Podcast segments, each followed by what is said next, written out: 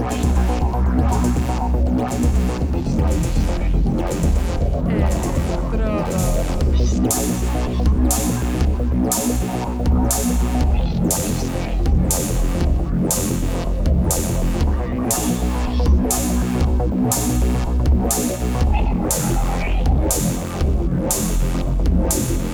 Electrodos.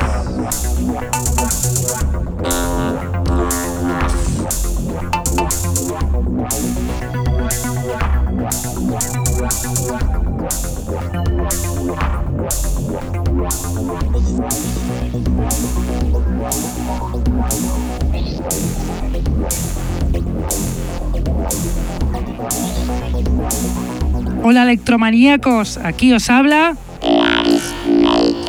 en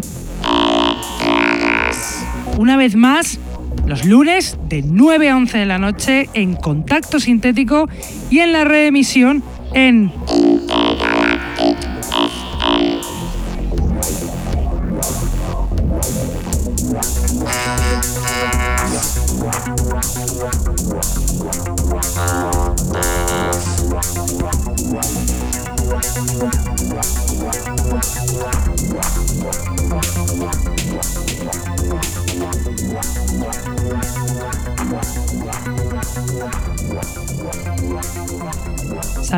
a todos los que nos escuchan desde la radio, los que están en el chat, los que nos escuchan en sus móviles gracias a la página tunein.com y a los que nos escuchan en diferido desde SoundCloud, Mixcloud, Heartish, Electronpire o también desde iTunes.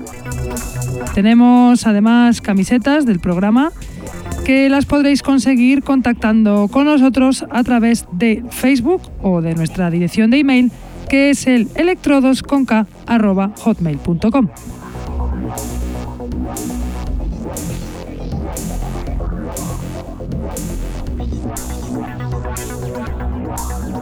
Hoy os traigo una selección especial dedicada a Morphology, al supergrupo Morphology, que estuvo el pasado 26 de enero en Madrid haciendo un live para la fiesta Femur en Speca, en el que también pincharon Raditor y DJF, que se marcó un set impresionante. A tuvimos el privilegio de hacerle una entrevista en inglés, lamentablemente, una entrevista que incluimos hoy en el programa junto con las canciones de su último EP, el Mirror Comparator. Además, el DJ set de hoy viene de un amigo, de un DJ productor de Valencia, DJ DG, a los platos desde hace más de dos décadas que espero que os guste. Pero para romper el hielo, os voy a poner la canción de Morphology New Horizons, de su trabajo más reciente, el EP Mirror Comparator, que sacaron Morphology en CPU Records el pasado 12 de febrero.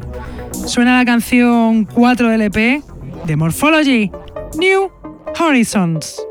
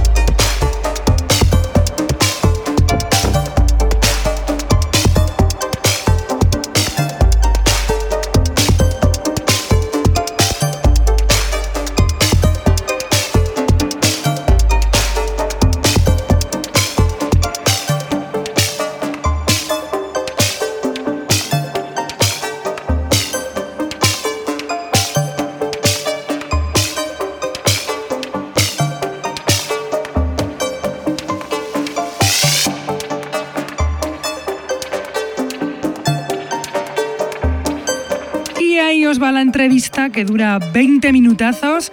Espero que la disfrutéis. Ahí tenéis la entrevista de Morphology. Hola, estamos aquí en la fiesta con Morphology, el concierto de Morphology aquí en el Especa, en Madrid. Aquí tenemos a Morphology para hacerles una entrevista justo antes de hacer ese live que se van a marcar, que seguro que va a ser una auténtica bomba. Hi, Morphology. Hello. Hello. Um, I'm going to do a few questions. The first question is um, we know that you have had like a separate projects as a solo Yeah. solo separate projects you started before morphology and for example you michael digman you have have been in several uh, bands before like Yeah. uh, birta or waf yeah and how did you guys got together as morphology in 2009 is it was it in 2009 Probably 2008. 2007 almost, I think the first Yeah. things were on that time. But uh, we were both playing techno, and there was a local um, online radio, uh-huh uh, and a common friend of ours, and we both played there, and we met there. And uh, the first things we tried to do, we both didn't do any electro or play any electro. We played uh, acid house, dub music, uh, techno.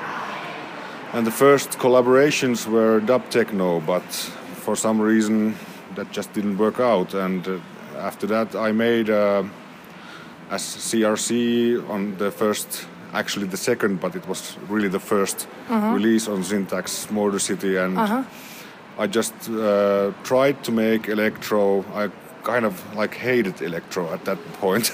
wow but I, I wanted to make electro that I would buy myself. And I made something like five tracks, and three of them were re- released. And then uh, one day, Ma- Matti made uh, uh, some patterns with electro style, and and I, and then we started collaborating. And quite soon after that, we had something like 12, 11 tracks Uh-huh. ready. And uh, it was then when we had the idea of maybe putting out an EP or an album, and we got them both at the same time. so Uranus Mirror and um, and and Trioptimum were from the same set of uh, tracks that we made back then in 2007 or something like that. So basically, you decided to get together to to do a, like a, Well, a, a uh, band, No, like well, a group. We did. I think we didn't decide anything. You know, it just happened. Somehow Uh-huh. it was. It was. We just found the thing what we are going to do, and we just did it, and Yeah. it worked out so well that we didn't think that much in it. It's basically, we had piles of piles and piles of tracks, and then we started thinking, okay, well, we might need some name for this because Michael is a little bit older than me, and I was thinking if we are putting it together like CRC and Matti Turunen or something like that, it will be always it, it will be always the CRC thing. It's there's no question about it. So the new name for it was it was easier because then we both were on the same line, and well, yeah. and the idea was like when we made the first track and wow this is really good and we made a second one and the third one and they just came pouring uh, that we're not rushing for a release or anything. Like we wait until we have those 10 11 tracks. And after that we'll start sending demos and those were probably the only demos we ever sent after that labels asked for releases and sometimes we have tracks for them sometimes we are just out of tracks have to make new ones Basically, electro found you. You didn't find or you didn't look for electro. electro uh, came. like, like Matti has Hello. a background with uh, drum and bass and Uh-huh. that style of music I have a background with techno and acid music and I think uh, what happened there uh, we found our sound that combines elements from drum and bass, from Uh-huh. acid house, and and some classic electro. Like, of course, my father introduced me early on to Kraftwerk and stuff like that, Uh-huh. and that was something I liked. But those uh, Miami be Miami, Miami based based stuff, type. that, uh, like, not for us.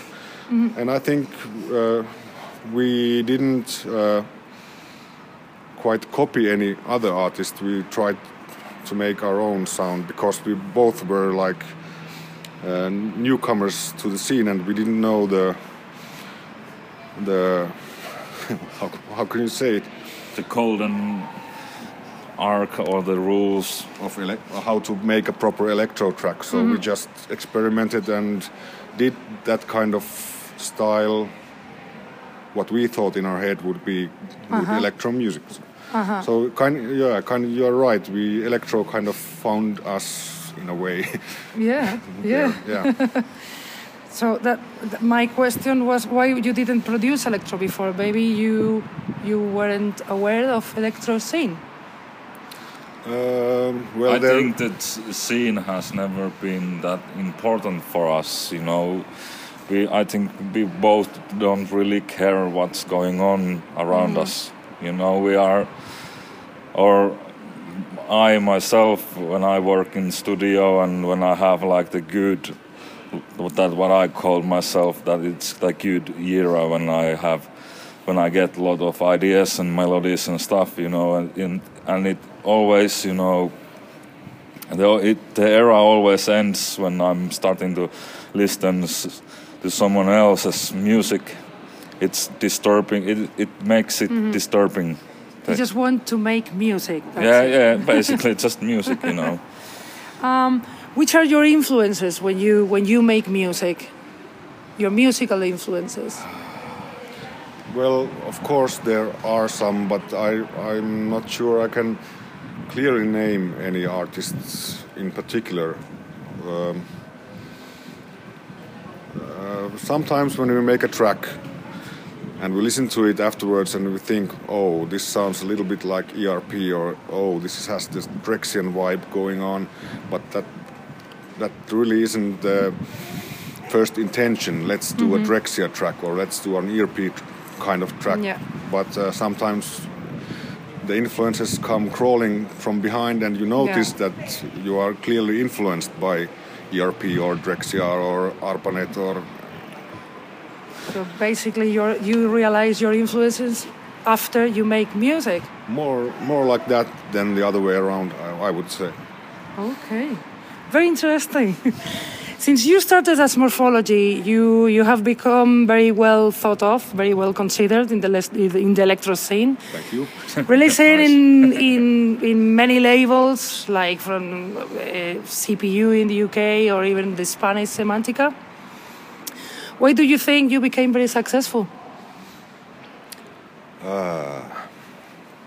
We had some thoughts about it. Uh, uh, just on Facebook, a Finnish DJ wrote that if you make hard work and promote yourself a lot, uh, You get will- somewhere. You, get somewhere. and uh, what we did, like I said, we just sent the one first demo out, and after that, labels contacted us, and we actually have done, besides that first demo, zero promotion of any kind.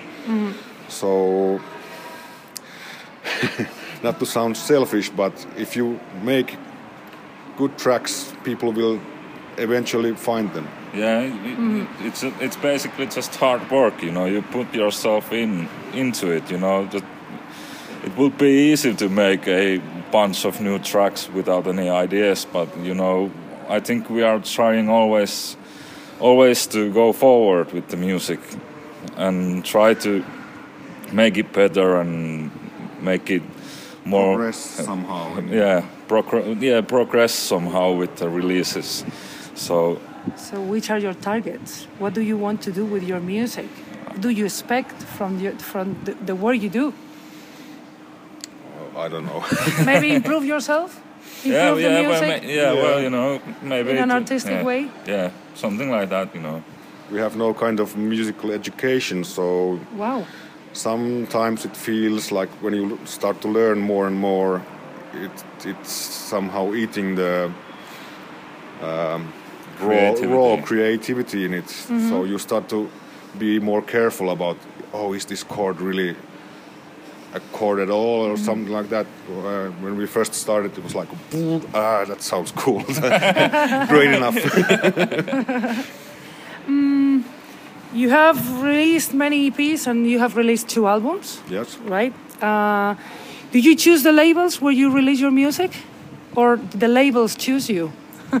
more the labels choose us. Like uh, when we sent the first demo, it was two days later. We had an uh, album deal with Syntax Motor City and an EP deal with Abstract Forms, and uh, we are now making a return to Abstract Forms. Uh-huh. There has been some talk how about the third album on Syntax, but then again, we are not committed to any label at any point. But they are good friends of ours uh, most of them, I think.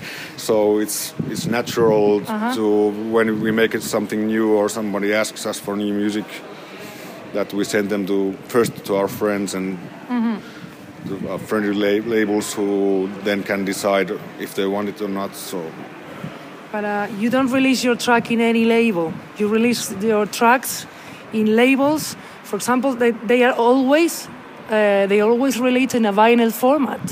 So all your tracks are released in a vinyl format. Yeah, well, Is that a coincidence, or Yeah, that- do that- you choose that? Uh, that, that, that, that's basically something that we have been decided to do because we both play records and we both play vinyl and we both don't own any CDs or or distractor or something crap like that. So I don't do shit with the MP3 and I don't mm-hmm. know. I I really never had like this anyone has no one has never committed me about releasing a mp3 in a way that i would understand why i can't just do it by myself where why i need a record label to do it so, So- And, and uh, in the end of the day, when you're an old man and you have children and grandchildren, and they say, "Look, daddy or granddaddy made this record one day," and they look at it and maybe find some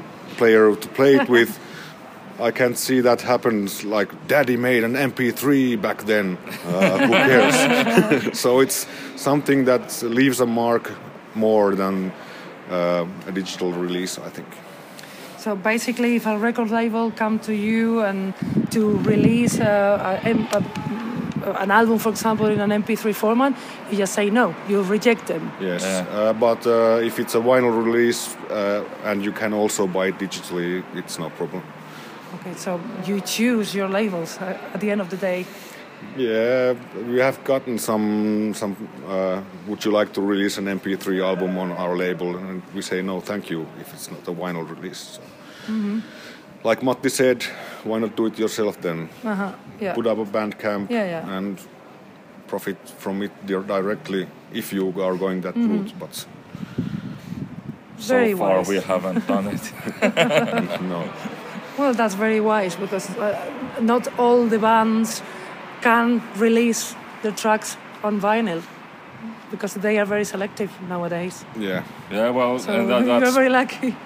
Yeah, but that's. Uh, I think it's a good thing because uh, back in the day, only really good musicians had uh, the possibility to use a studio or record an album, and now everybody can do it. So it's kind of like a small moderation in that point. So somebody is willing to re- put money and effort in your release and trusts in your music. So it's not mm-hmm. like, yeah, yeah come over here and come over here. I'll release anything because it doesn't cost anything Yeah. more than post it on Facebook and Twitter and somewhere else. So there is a commitment already from the label side mm-hmm. to take a further step on the way. Nowadays, only the good bands release on vinyl. No, it's not true, but uh, I think there's some moderation going on in there. They can't release just anything in hopes of sales. During 2013, uh, Morphology didn't release any tracks. You were going in, in, in your solo projects. You focused on your solo projects, maybe, in 2013. There Do was a lot, lot of going on in on our lives back then. I moved away from the central area of Helsinki, or uh-huh. and I moved to the east coast uh-huh. of Finland. So and at the same time, I moved right next door where Matti used to live. I thought it was because you wanted to focus on your solo careers, like your solo projects, because no, you, you I, released a few vinyls as, as yeah, a solo. Yeah, I did that, but um, it, it basically was like you know, the tracks that I released, they were really old I didn't really produce them in 2013, and they were like you know from 2008 and stuff like that. Of course, I told to the record labels that this is the newest shit ever. but um, so basically, you are okay just working together, some morphology. Yeah, and, and there's no rush or no okay. like if we don't uh-huh. want to do music or don't have time to do music or like. Um, when we did a lot of music, it also affected our personal lives mm-hmm. in a way that, like, sometimes it's so time occupying mm-hmm. that your the people around you start disappearing or something like that, and sometimes you just take your time off and there is no pressure in it. So we make it when it feels right and when the tracks come out. Sometimes we start things and I think we tried to do something in 2013, but mm. if it doesn't work out mm-hmm. that year or month or day, then it just. So basically, you don't want to do it professionally. You don't want to live off music from. Yeah, yeah we talked about it about this same subject yesterday, I think, or was it today in the airplane or something? But uh, we have friends who do it as a profession, mm-hmm. and I think that might be a profession I wouldn't want to have really. Mm-hmm. I like it that there are a few gigs every now and then, and we have our work and mm-hmm. personal life, and these trips are always a nice. Uh, mm-hmm. Nice time to be with yeah. my bandmate and uh, visit some country or city we never been in and meet great new people and mm-hmm and if you would do it professionally you should do it so much i think yeah. uh, it sucks the fun out of yeah. in the end. Yeah. Yeah. It, it takes out freedom i think. Yeah. Yeah and we had uh, matti had a discussion with jori hulkkonen the finnish probably the most known finnish dj mm-hmm. and he said that all his friends are doing stuff in the weekends and he's always somewhere else. So i don't want that you know? Yeah. like Great. Um, well, you have recently uh, released a new EP, uh, Mirror Comparator in CPU. Yes. Any plans for the future? Uh, there's another EP coming up on abstract forms, mm. and it's nice because we're going back where where it all started in okay. a way. Because abstract forms was the 1st mm-hmm. to release our music, and it's now it's been seven, seven, seven, seven almost years, eight, eight years, mm-hmm. and we're now returning to the mm-hmm. roots. And uh, the tracks felt a little bit out of context, but now to see it as a four-track EP and listening to it as a whole, uh, we're really proud of that upcoming release. okay. So that's it. That's the interview. Thank you very much. And I'm sure you are going to do a live tonight that we are going to be completely. I, I mean, I'm a huge fan. So I, I'm going to be so excited. Okay. So thank you very much. And yeah, good luck with the gig. thank you. Thank you. Thank you. Bye.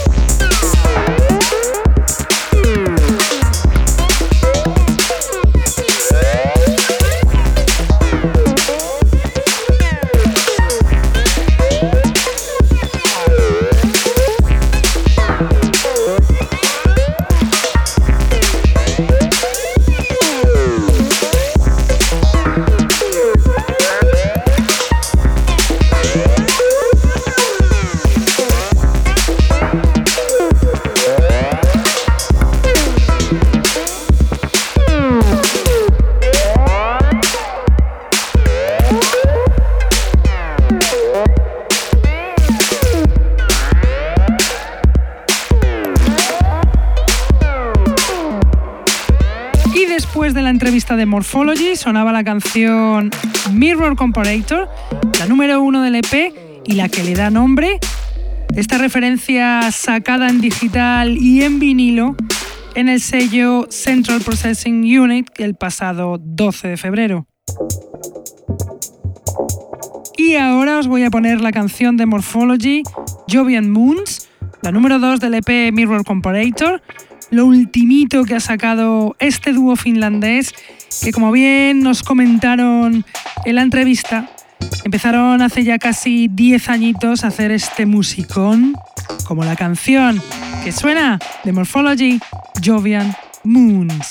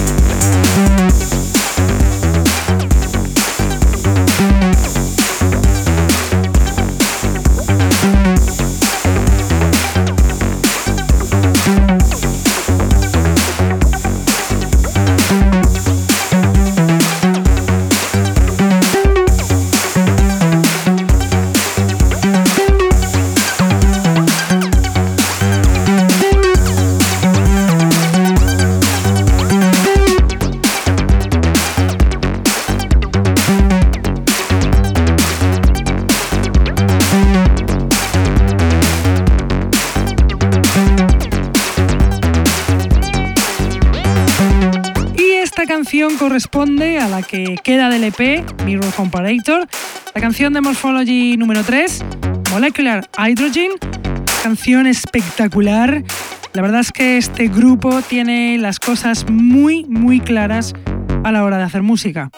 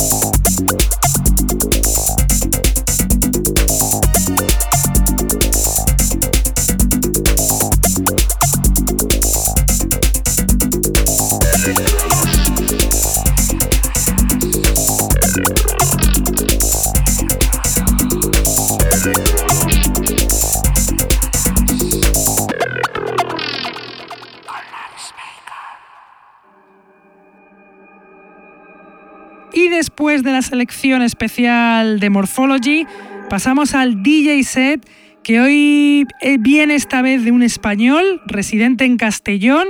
Él es DJ DG o Eduardo Jiménez. Pinchó en Valencia en We Are the Robots y al que además le hicimos una entrevista. Lleva desde los 80 a los platos y hace sesionacas como la que suena ya el DJ set de DJ DG.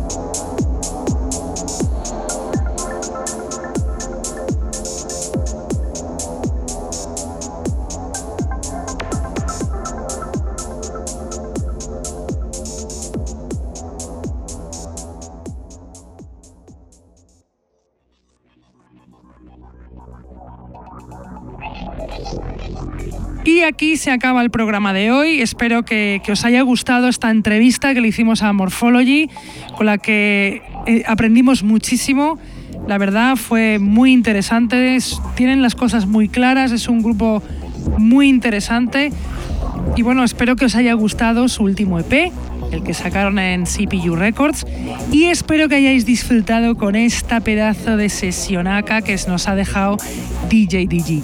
Nosotros nos vamos, pero volvemos, como siempre, aquí en Contacto Sintético, lunes de 9 a 11 de la noche y en Intergalactic FM reemitimos los martes de 1 a 3 de la tarde. Venga, hasta la semana que viene. ¡Chao!